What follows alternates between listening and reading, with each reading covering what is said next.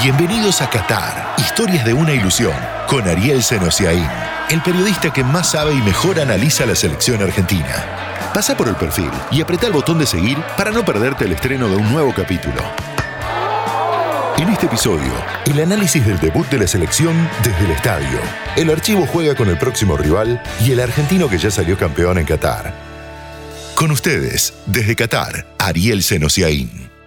The winner to organize the 2022 FIFA World Cup is Qatar. Llegó el Mundial de Qatar y ojalá que sea histórico. Para nosotros se trató y se sigue tratando de historias. Ya saben historias de quiénes, pero sobre todo historias que quieren emoción. Bienvenidos entonces a un viaje que en realidad es una ilusión. La historia de la selección argentina la presenta IPF, 100 años impulsando lo nuestro.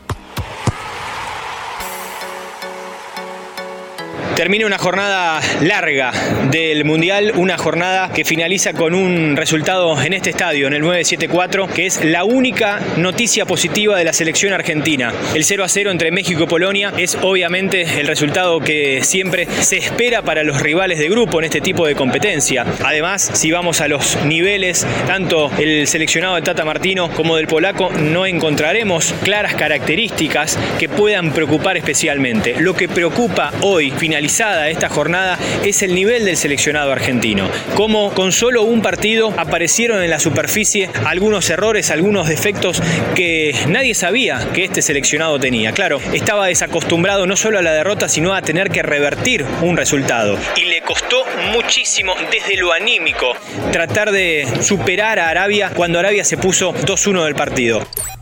Vayamos al recuerdo también de lo que fue el primer tiempo, porque es cierto que Argentina por centímetros en ese nuevo sistema del VAR o ese sistema mejorado no pudo superar o no pudo ampliar la ventaja. Tan cierto como que no había sido bueno el rendimiento del seleccionado, le había faltado la típica intensidad de este equipo para presionar y recuperarla rápido, le había faltado justeza, precisión para aprovechar esa línea defensiva tan adelantada como no se veía en el fútbol desde hacía décadas directamente. Y hasta incluso había faltado que los pases se dieran en el momento justo como para no enganchar a los posibles receptores. Ese tipo de sistemas en general se derriban con jugadores llegando desde atrás. La selección no utilizó tanto a sus laterales, sí quería el pase profundo a Messi, a Lautaro, obviamente son ellos los principales definidores de este equipo, pero volvemos al asunto, ya sea la imprecisión o demorar uno o dos segundos era clave para que sistemáticamente los jugadores argentinos quedaran en offside.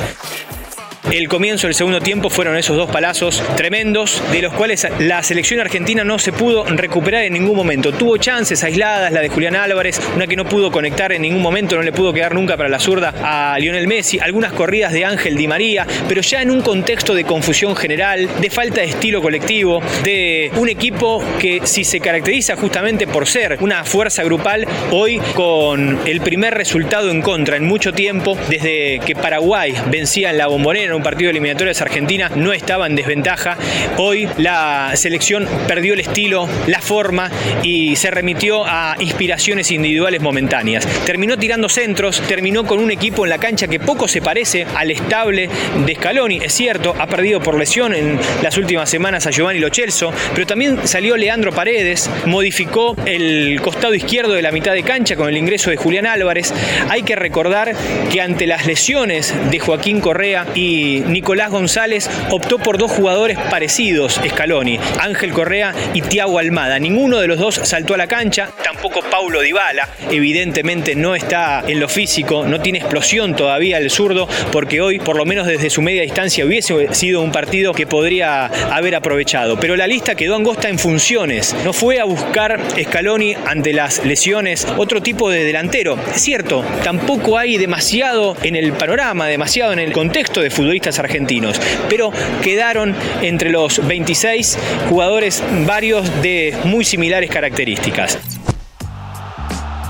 El final encontró, repito, una selección primero caída en lo anímico y después caída en lo futbolístico, sin ningún tipo de respuestas, con futbolistas que estuvieron muy por debajo de su nivel y con una alerta en cuanto a lo físico. Desde el cuerpo técnico aclaran y aseguran que no se debió a temas físicos la salida de Leandro Paredes y tampoco la de Cristian Cuti Romero. También en el entorno de Lionel Messi, así como en el cuerpo técnico de la selección, aseguran que esa inflamación en el tobillo no le impide jugar en plenitud. Bueno, no pareció porque perdió varios duelos individuales, porque le faltó arranque. Tuvo hoy Messi ratos largos en los cuales le faltaba movilidad. Y en cuanto a las salidas de aquellos futbolistas, hay que recordar lo que fue la mala suerte, el imponderable negativo que encontró la selección argentina en el camino a Qatar, que fue una sucesiva cantidad de lesiones de algunos jugadores que llegaron recuperados de esas lesiones al Mundial,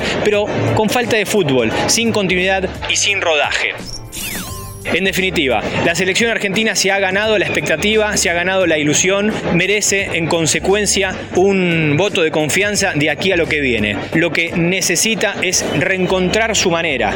Tiene un estilo que lo llevó a que el fútbol mundial entero lo pusiera en el lote, en el podio de candidatos para ganar el mundial. Primero ser un equipo molesto, ser un equipo solidario, ser un equipo que se entrega para recuperar y que luego se muestra para jugar y después todo lo demás. Ese fue el orden de los factores y desde allí pudo edificar la tremenda racha de partidos sin derrotas. Primero la convicción, la recuperación anímica, obviamente, y luego los resultados que deben venir, esos que estamos esperando. De tanto esperar el Mundial, increíblemente nadie quiere que la llama mundialista se consuma tan rápido.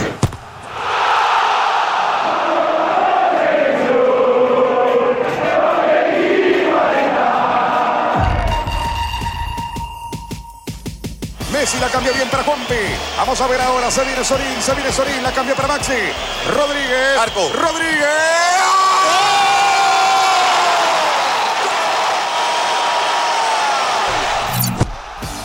Los octavos de final bravos de Alemania 2006. El grito de arco del doctor Vilardo. El zurdazo inolvidable de Maxi Rodríguez. El recuerdo cada vez que Argentina enfrenta a México.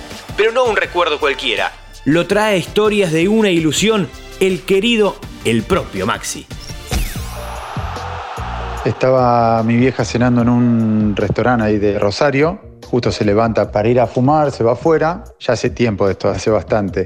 Estaba fumando y se acerca un mozo a otra persona que estaba cerca de mi vieja y le dice, ¿sabe quién es la mujer que está ahí cerca? Y justo al que le estaba hablando era a Ricardo Lavolpe. Le dice la mamá de Maxi Rodríguez. Ah, sí, le dice. Y se acerca a donde está mi mamá y le dice, discúlpeme, usted no tiene nada que ver, pero su hijo es un hijo de puta. Le dijo hola y después, bueno, un poco se descargó con ella.